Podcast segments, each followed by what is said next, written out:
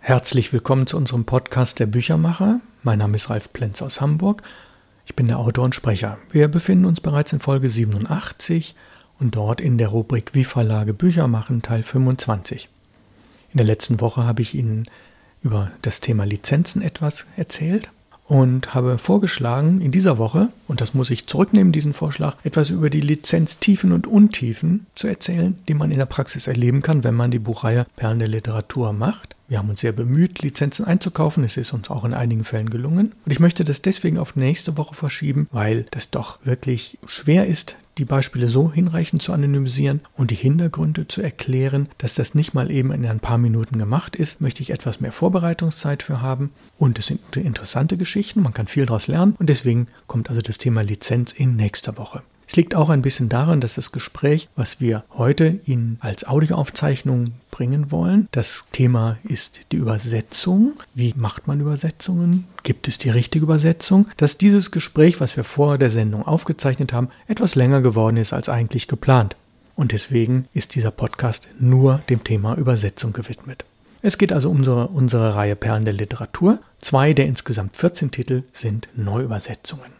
Warum? Nun, sie sind aus dem Englischen und wir möchten gerne europäische Titel bringen. Und wenn der Autor schon über 70 Jahre tot ist, dann kann man versuchen, natürlich diesen rechtefreien Titel entweder selbst zu übersetzen, was in der Tat ein ganz schwieriges Handwerk ist, oder man sucht sich einen Übersetzer, oder man erwirbt die Lizenz und dann sind wir wieder beim Thema von den Kollegenverlagen. Und mir ist es in einigen Fällen gelungen, mit dem Verlag Kontakt aufzunehmen und nachzufragen und nach einiger Entscheidungszeit haben die dann gesagt, nö, wir möchten gerne diesen Titel nicht lizenzieren.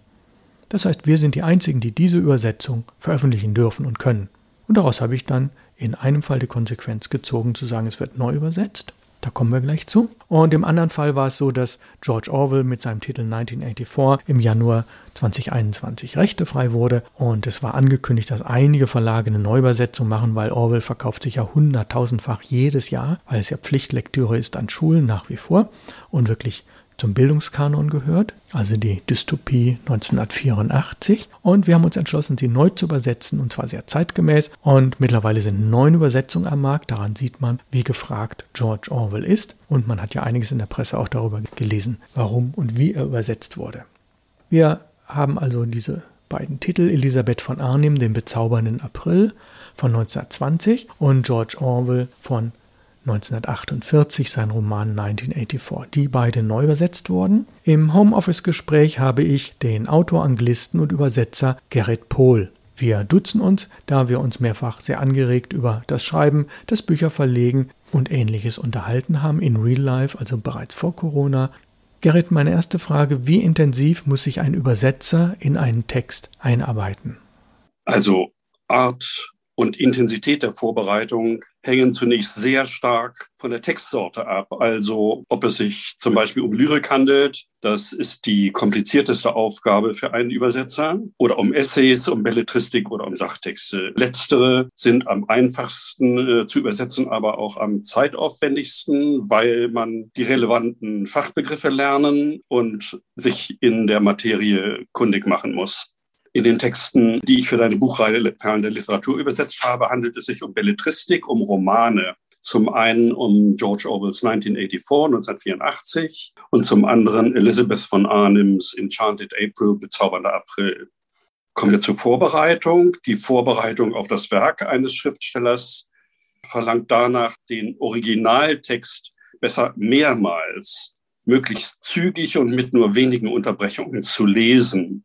So gewinnt man nicht nur Kenntnis des Inhalts, sondern erkennt die Erzähltechnik, die Charaktere, die der Verfasser entwickelt, den für jeden Autor unverwechselbaren typischen Wortschatz, seine Vorstellungswelt, also die Bilder, die er evoziert, die er hervorruft. Also man könnte das das Kopfkino nennen, wenn man so will. Als zweites ist es unverzichtbar, die Persönlichkeit, also die Biografie und sein Werk eines Autors kennenzulernen. Häufig werden sie in Vorworten oder Nachworten der Werke behandelt. Ansonsten greift man zu Literaturgeschichten beziehungsweise Abhandlungen in Literaturmagazinen. Dort erfährt man dann auch mehr über die Wirkungsgeschichte des Werks und seine Einordnung in die verschiedenen literarischen Genera. Also im Fall von Orwell in den Bereich der Utopien, und bei von Arnim in die sogenannten Gesellschaftsromane. Außerdem benötigt man mehrere gute Lexika, und zwar einsprachige wie zweisprachige. Warum einsprachige? Weil äh, Begriffe in der, in der Ausgangssprache äh, häufig selber mehrfach umschrieben werden. Und die zweisprachigen ganz klar, weil es sich dann äh, um Übersetzungsanleitungen handelt. Im Englischen gibt es aber noch eine besondere Schwierigkeit, nämlich die sogenannte Idiomatik. Also ist es sinnvoll, ein sogenanntes idiomatisches Lexikon zu besitzen. Ein Beispiel für ein spezifisches idiomatisches Übersetzungsproblem folgt gleich. Im Deutschen benutze ich neben dem Rechtschreibduden auch das Herkunftswörterbuch. Das ist der Duden 7 und ein sogenanntes Synonymenlexikon, das mir eine größere Auswahl an Wortvarianten bietet. Ja, danke. Und wie sehr schaut denn der Übersetzer auf andere bereits vorliegende Übersetzungen? Orientiert er sich sehr daran? Muss er aufpassen? Möglichst gründlich. Man sollte auf jeden Fall erfolgreiche Referenztexte heranziehen, unter anderem damit sichergestellt werden kann, dass die eigene Übersetzung kein Plagiat ist, also keinem Vorwurf ausgeliefert wird, man habe ja nur abgeschrieben.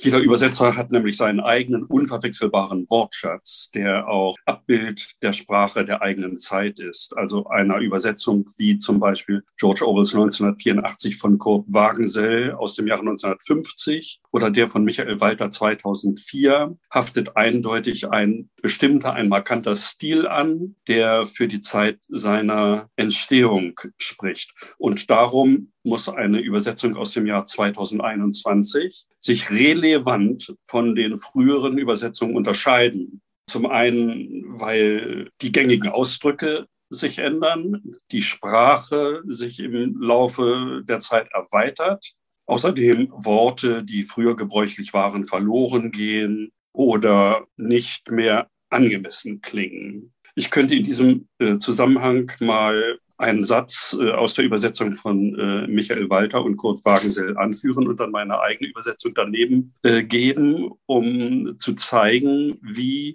an einem relativ einfachen Beispiel sich dann doch die Unterschiede klar machen.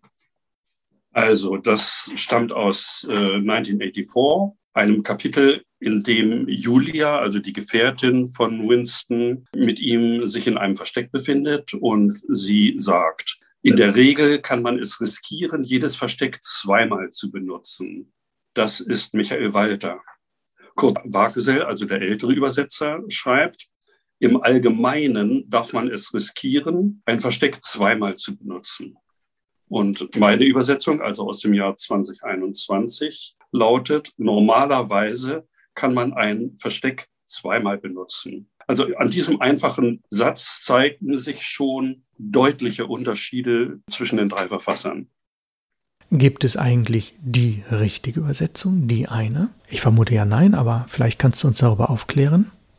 Es gibt natürlich nicht die richtige Übersetzung. Ich möchte aber noch mal zu einem Hauptmerkmal des Übersetzens zurückkehren, nämlich, dass man von anderen Übersetzern auch lernen kann, nämlich wie frei oder wie wortgetreu sie mit ihren, ihrem Original umgehen, welche Eingriffe sie in den Text vornehmen oder welche Kürzungen sie machen. Ich habe zum Beispiel eine Entscheidung getroffen, bestimmte Begriffe bei Orwells 1984 nicht zu übersetzen, weil sie bei den heute weitest verbreiteten Englischkenntnissen einfach nicht mehr übersetzt werden müssen. Sie sind schlüssig. Und bei den vielen aus dem Englischen übernommenen Technologiebegriffen äh, lässt sich feststellen, dass sie bereits zu unserem deutschen Wortschatz gehören. Oder zum Beispiel der markante Satz, Big Brother is watching you, ist mittlerweile so ein fester Begriff geworden, dass er tatsächlich im Original stehen bleiben kann. Abgesehen davon darf man andere Übersetzer auch gerne mal bewundern. Man darf sich aber darüber nicht irritieren lassen in, in der Eigenständigkeit. Es gibt keine richtige Übersetzung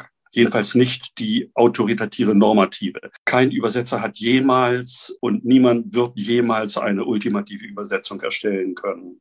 Ich greife mal zurück auf die klassische Philologie, wo man jahrhundertelang über Wortbedeutung und Textauslegung in der lateinischen Sprache, also der Lingua Franca, der Verkehrssprache der damaligen Zeit, gerungen hat. Und auch dort über Jahrhunderte hinweg hat es nie eine endgültige Fassung gegeben. Und das gilt sogar für das sogenannte Wort Gottes, die Bibel. Dort gibt es also auch Varianten. Also die hebräische Bibel wird in das Griechische übersetzt, die, die griechische Bibel wird ins Lateinische übersetzt, die lateinische Bibel wird ins Deutsche übersetzt. Und in jeder dieser Versionen lässt sich feststellen, dass auch bei den bekanntesten Stellen selber bereits deutliche Unterschiede sind. Also das sogenannte Wort Gottes ist nicht das Wort Gottes, sondern ist oder sind die Wörter eines Übersetzers. Es gibt also Auslegungen, aber nicht die einzig richtige Auslegung. Jede Übersetzung ist nämlich eine Interpretation und mit dieser Interpretation wird eine Entscheidung getroffen wird über die Aussage des Textes und die Wortwahl des Textes. Besondere Schwierigkeit von Übersetzung, Übersetzung aus dem Englischen besteht übrigens darin, dass es eine eigenartige Idiomatik benutzt. Also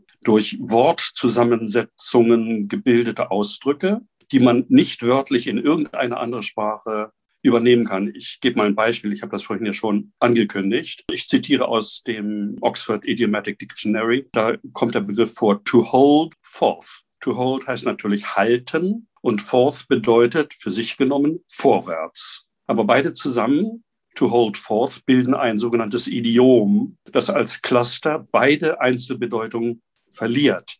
To hold forth bedeutet nämlich nicht mehr vorwärts halten, sondern bedeutet lautstark und aufdringlich reden beziehungsweise schwadronieren. Das ist also etwas total Neues. Ja, und andere Probleme äh, tauchen auch beim Satzbau auf. Im Englischen wär, wird die Regelsatzbildung mit Subject, Predicate, Object gebildet, dass das Prädikat also in der Mitte steht zwischen Subjekt und Objekt. Im Deutschen wird das Prädikat ans Ende des Satzes äh, gefügt. Also die Ordnung der Satzteile ändert sich vollkommen und dabei muss dann der Übersetzer entscheiden, ob er den Stil des Autors nachahmen will. Dann muss er seine Wortreihenfolge im Satz entsprechend verbiegen äh, oder aber er muss sich für eine dem deutschen Leser äh, eingängigere Lösung entscheiden, äh, also klares, sinnvolles, zeitgemäßes Deutsch. Ja, und dann gibt es noch eine äh, nächste Frage, die also speziell bei George Orwell aufgetaucht war, nämlich wie behandelt man Textteile, die kein Standardenglisch sind. Also bei Orwell tauchen zum Beispiel Dialekte auf, dort wird Cockney gesprochen, äh, Arbeiterenglisch, und da tauchen auch Lieder auf.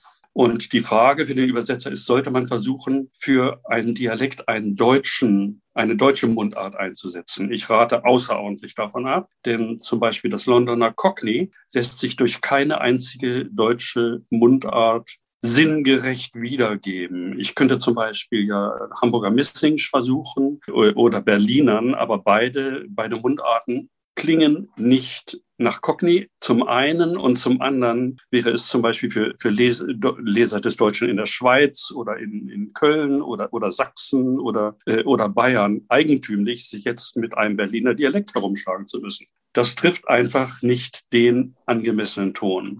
Das andere Problem, das ich eben angesprochen hatte, waren Liedtexte oder, oder Gedichte.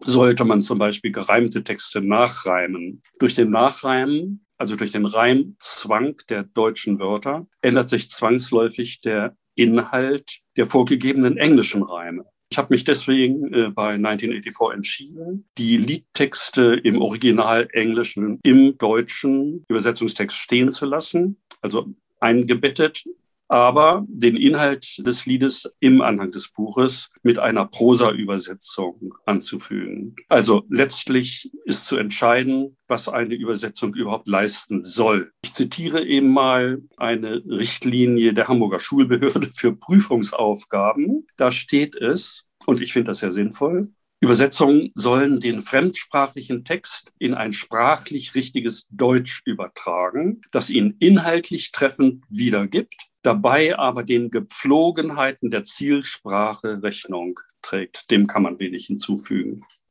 Ja, bei deiner Übersetzung von Orwell gewisse Dinge in den Anhang auszulagern, das war sehr hilfreich. Der Anhang hat ja bei uns rund 30 Seiten. Das ist also nicht nur für Sprachwissenschaftler interessant und für Historiker, sondern ich glaube für jemand, der sich überhaupt mit dem Thema Daten, Datenschutz und Dystopie beschäftigt, sind viele Dinge im Anhang in Fußnoten gut und tief weitergeführt, sodass man sich damit nochmal beschäftigen kann. Und da sind eben auch sprachliche Highlights drin. Bleiben wir bei den Highlights. Was war bei Orwell das besondere Highlight und was gab es an Problemen? Ich möchte da nichts hervorheben. Bei Orwell besteht die Schwierigkeit daran, darin, äh, von Highlight zu sprechen, äh, weil seine Sprache und der gesamte Text überaus düster ist. Äh, düster, bedrohlich. Es sind überall Gefahren, die dort auftauchen im Leben der Person, aber auch im, im System überhaupt. Deswegen würde ich also eher von den bestechenden Darstellungen reden, die, äh, die ihm gelingen. Also bestechend ist bei ihm zum Beispiel seine schonungslose Analyse der Merkmale von Terrorherrschaft. Oder ungewöhnlich ist bei Orwell auch die sexuelle Freizügigkeit, die seiner eher prüden, also in den 40er Jahren prüden und durch Tabus beherrschten Zeit fast schockierend vorgekommen sein musste. Den Lesern musste es fast schockierend vorgekommen sein, was er dort schrieb. Auch wenn man noch zwei Jahrzehnte zurückgeht, ich äh, denke jetzt an den Text von Elizabeth von Arnim, wo es ja auch um, äh, um Beziehungsfragen geht, also um Frauen und Männer. Ich vergleiche das auch mit der Verklemmtheit der patriarchalischen Gesellschaftsordnung bei von Arnim. Das ist also ein noch anderer, anderes äh, gesellschaftliches Bild. Probleme entstehen bei Orwell auch durch seine Wortschöpfung der Newspeak, des Neusprech, einer radikalen Methode der Bedeutungsverengung, die es Menschen unmöglich machen soll, sich intellektuell gegen ihren totalitären Zwangsstaat zu wehren. Das ist einfach genial und das könnte man jetzt als Highlight nicht nur Orwell, sondern der Literatur schlechthin bezeichnen. Übrigens ist, das habe ich schon angedeutet, ist 1984 auch darin fast einzigartig, dass es nahezu alle literarischen Genera enthält. Es enthält Lyrik, den, äh, den Essay, Belletristik natürlich und auch Sachtexte, wenn auch der Sachtext fiktiv ist, das sogenannte Buch Goldsteins. Ja, soweit zu George Orwell. Und meine letzte Frage, was waren bei Elisabeth von Arnim die besonderen Dinge? Das geht in dem Buch ja um eine sehr positive Stimmung und da geht es um Freude und um Glück vor etwas über 100 Jahren in Italien von vier englischen Frauen. Also eine wirklich reizende Geschichte, bezaubernd. Was waren dort die besonderen Punkte?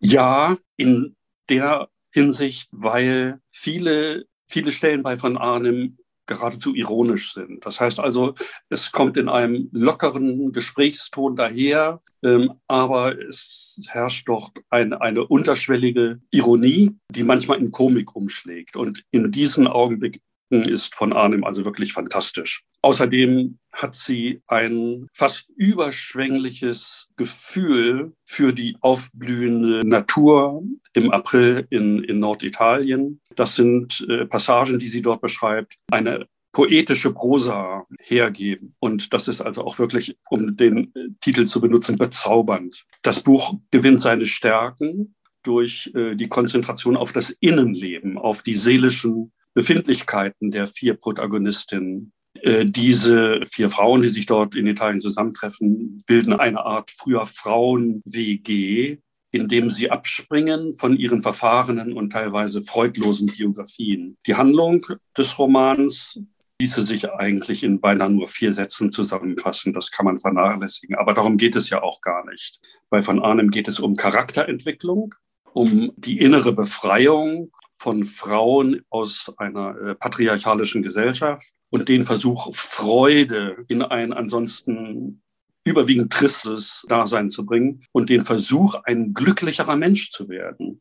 Ja, Gerrit Pohl aus Hamburg, Übersetzer und Autor. Bedanke mich sehr, sehr herzlich für das Gespräch. Herzlichen Dank, das tue ich auch und bis bald. Es wird sicherlich nicht das letzte Gespräch sein, was wir in dieser Podcast-Reihe führen werden, denn die Vernetzung mit Kolleginnen und Kollegen in der Verlagsbranche ist mir natürlich sehr, sehr wichtig. In der nächsten Woche, wie versprochen, geht es um das Thema Lizenzierung, also die Recht, das Recht zu erwerben, einen Titel in genau dieser Form zu machen und was da vielleicht an Einschränkungen drin ist. Und das wird der Podcast Nummer 88 aus der Serie der Büchermacher. Und wir haben dort dann die Folge Wie Verlage Bücher machen, Teil 26. Bleiben Sie mir treu, bleiben Sie unserem Podcast treu. Ich wünsche Ihnen alles Gute, kommen Sie gut durch diese Woche. Aus Hamburg grüßt Sie ganz herzlich Ralf Plenz.